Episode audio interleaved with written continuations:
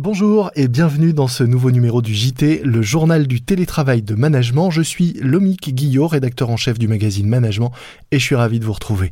Chaque jour, nous vous aidons à mieux vivre ce télétravail et ce confinement en vous faisant partager trucs et astuces de professionnels du télétravail, du travail à distance et de la collaboration. Vous excuserez la qualité parfois médiocre de la liaison, mais comme vous et comme nos interlocuteurs, nous sommes en télétravail. C'est parti.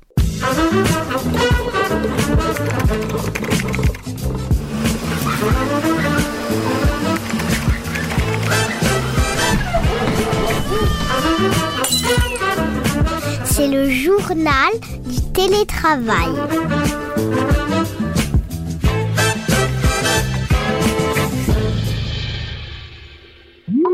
Aujourd'hui, je suis en ligne avec Thibaut Champé, directeur général France de Dropbox. Bonjour Thibaut. Bonjour. Alors, beaucoup connaissent votre solution de stockage de fichiers en ligne, mais vous offrez bien plus que cela en matière de collaboration.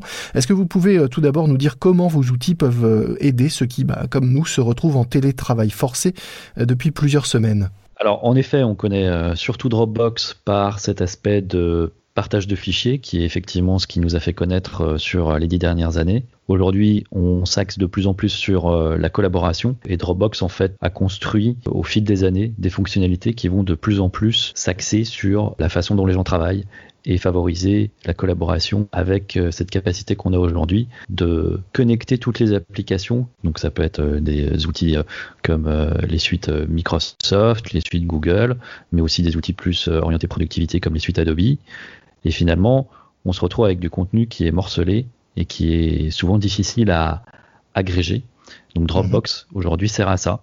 On a cette capacité à travers notre plateforme, à travers ce qu'on a appelé le Smart Workspace, de euh, offrir euh, une expérience beaucoup plus intégrée ou dans lequel on va pouvoir retrouver tous ces contenus, quels que soient les endroits d'où ils viennent, et finalement, ça permet d'avoir euh, une collaboration qui est beaucoup plus efficace. Il y a une notion aussi qui est euh, importante euh, quand on est en télétravail, qu'on ne se voit plus ou qu'on se voit de façon artificielle. Vous expliquez que vos outils réduisent la probabilité de malentendus. Quand on n'a pas le ton, l'intention, notamment en utilisant les, emails, ça peut être source de malentendus, voire créer des tensions au sein des équipes. en quoi vos outils peuvent être utiles à ça? La philosophie qu'on a derrière le produit, nous, c'est de se focaliser sur le contenu, contrairement à d'autres outils qui peuvent être plus orientés sur le conversationnel, nous, le point fondamental, c'est le document sur lequel on va travailler. On va aussi euh, faire en sorte que les utilisateurs restent connectés, puisqu'on a cette notion de je vois quand les gens sont présents sur les documents, je vois quand ils font des modifications. On peut mettre du euh, social commenting en mettant des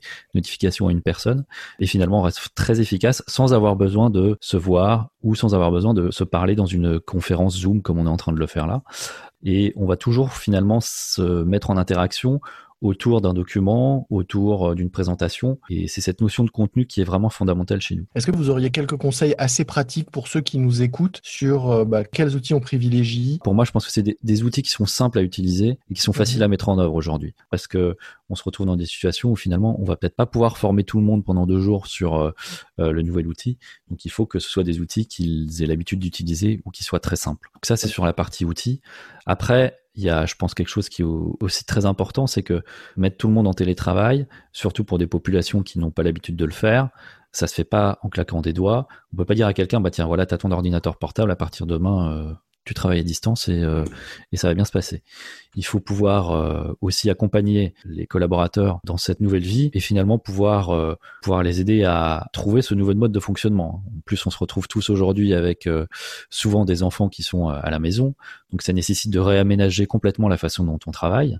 On n'est plus connecté de 9h à 17h, mais il faut être beaucoup plus flexible. Mmh donc il faut aussi pouvoir accompagner les collaborateurs, leur expliquer que ils vont travailler différemment, mettre en place peut-être quelques euh, trucs pour pouvoir euh, bah, passer dans ce nouveau mode. Je vous donne quelques exemples. Nous, par exemple, chez Dropbox, on a ce qu'on appelle des cafés virtuels, c'est-à-dire que tous les jours ou tous les deux jours, en fonction des équipes, on fait euh, une, une réunion en téléconférence pour parler de tout et de rien. Ça permet de garder ce lien social qu'on a avec nos équipes.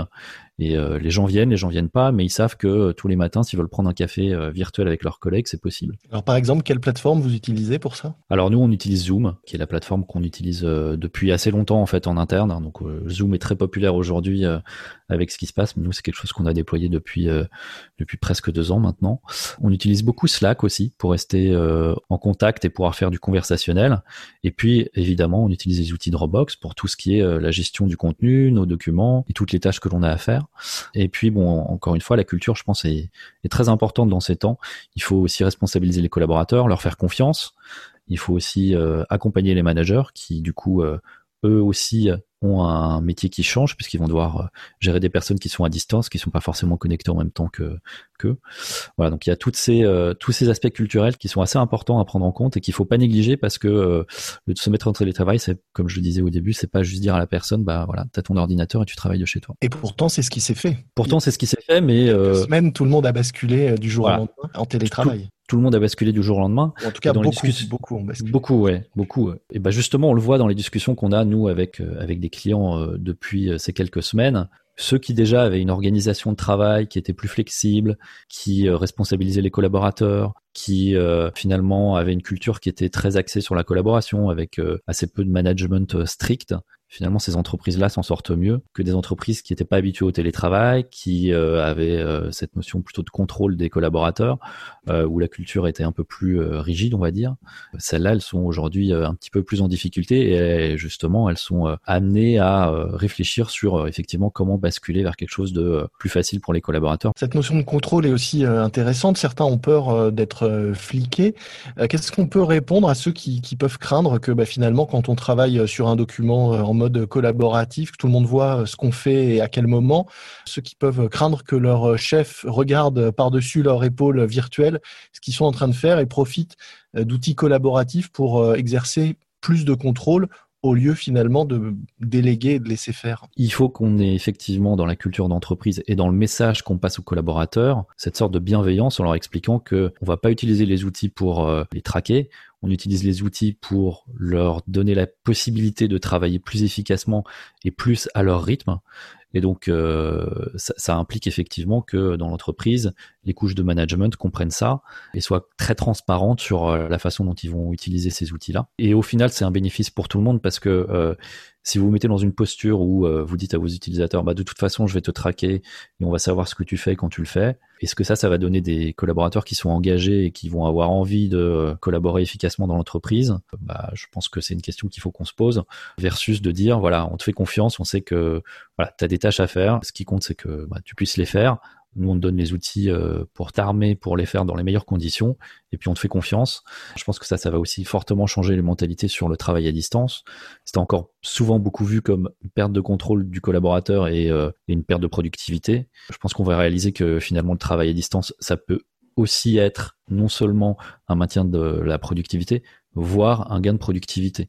Quand vous n'avez pas à faire votre heure de trajet le matin et votre heure de trajet le soir pour euh, aller de votre domicile à votre bureau, bah, finalement, ça c'est du temps que vous pouvez d'une part reprendre pour vous en tant qu'humain, et d'autre part aussi euh, du temps que vous pouvez aussi donner euh, donner euh, pour travailler de manière différente. Et au-delà du temps, vous êtes peut-être aussi moins stressé si vous n'avez pas une heure de transport le matin. Donc, je pense qu'on va, il va y avoir une forte prise de conscience sur le fait que tous ces modes de travail qui sont en train de se mettre en place peuvent aussi être des modes de travail sur le long terme et aider à changer la perception qu'on a du du télétravail et le fait d'avoir des équipes qui soient euh, dispersées, euh, quel que soit l'endroit euh, finalement où elles sont. Et ce que j'entends aussi, c'est que au-delà d'une formation accélérée aux outils numériques pour l'ensemble des salariés, y compris ceux qui étaient jusque-là réfractaires, on va surtout assister à une modification ou un bouleversement des modes de, de, management à travers la crise que l'on vit. Tout à fait. Je, je pense qu'il y aura ce, ce changement-là qui va s'opérer. Et puis encore une fois, si aujourd'hui vous avez besoin de recruter un collaborateur, que vous cherchez des compétences spécifiques, pourquoi se limiter aux, euh, aux 30 km autour de l'endroit où euh, vous offrez ce poste-là? Si vous pouvez l'ouvrir à euh, un pool de talents qui est beaucoup plus vaste, qui peut être à l'échelle d'un pays, mais peut-être à l'échelle d'un continent même. Il y a pas mal de choses effectivement qui vont être intéressantes à suivre après, après la crise sur la façon dont le télétravail et le management et la culture d'entreprise vont, vont être amenés à évoluer. Vous le disiez, Dropbox est une entreprise assez avancée en matière de télétravail, de travail collaboratif et à distance malgré tout. Euh, qu'est-ce que vous pensez que cette crise va changer dans votre façon de travailler, dans votre propre organisation? Alors, dans notre organisation à nous, ce qui a changé, c'est le fait d'être complètement en télétravail. On a toujours eu dans notre culture et dans, notre façon de travailler des gens qui étaient en télétravail une journée, deux journées par semaine, et des équipes qui de toute façon sont des équipes décentralisées. Je pense que ce que ça va changer pour nous, c'est que aujourd'hui, comme d'autres entreprises, on se rend compte que finalement, on arrive à opérer de manière efficace à distance et que finalement, cette crise ne fait que montrer que le, que le monde du travail va beaucoup changer. Et alors chez nous, ça va être peut-être moins visible que chez d'autres euh, chez d'autres entreprises, mais chez nous, par exemple, on a mis en place euh, encore une fois euh, des pratiques qui qui étaient pas là qui étaient pas là avant la crise.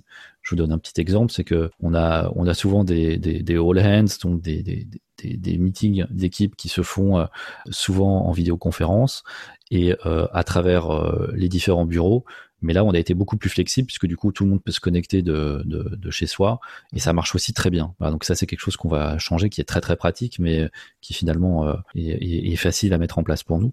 Après, on est assez en avance en fait par rapport euh, à certaines choses qu'on voit dans le monde du travail. Donc, euh, on a été aussi très flexible envers nos collaborateurs pour leur donner plus de jours de congé, les laisser effectivement organiser leur agenda de manière différente. Donc, ça fait ça fait un, petit moment que chez nous, en fait, on a plus de jours de congé, en fait, de nombre de jours de congé sont passés en illimité. Donc un collaborateur peut prendre autant de jours de congé qu'il le souhaite. Et encore une fois, ça tient beaucoup à cette culture de on responsabilise les employés, on leur fait confiance.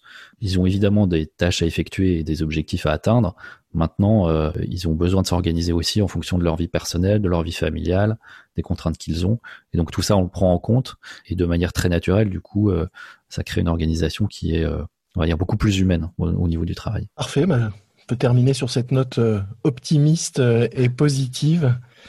Euh, merci beaucoup. Donc Thibaut Champet, je rappelle que vous êtes directeur général France de Dropbox, qui, au-delà de sa solution de stockage de fichiers en ligne bien connue, propose de nombreux outils qui facilitent le travail collaboratif et notamment en cette période de confinement et de télétravail généralisé. Bonne journée. Bonne journée. C'est la fin de notre JT, le journal du télétravail. Un morceau à ajouter à votre playlist de confinement, Je dois m'en aller de Niagara. Oui, parce qu'en ce moment, bah, c'est juste impossible. Et puis, un podcast que je vous recommande, Le Monde d'après de Radio Nova. Tous les jours, une note vocale d'un artiste, écrivain, cinéaste, philosophe, qui en quelques mots, sérieux ou délirants, imagine son monde d'après le confinement. Une vraie bulle de fraîcheur. Le Monde d'après, un podcast Radio Nova. Merci de votre fidélité à notre podcast que vous êtes chaque jour un peu plus nombreux à écouter. N'hésitez pas à vous abonner et laissez-nous notes et commentaires si vous le souhaitez. Moi je vous dis à demain, soyez prudents, respectez les consignes et les gestes barrières, portez-vous bien, restez chez vous et bon télétravail à tous. C'est le journal du télétravail.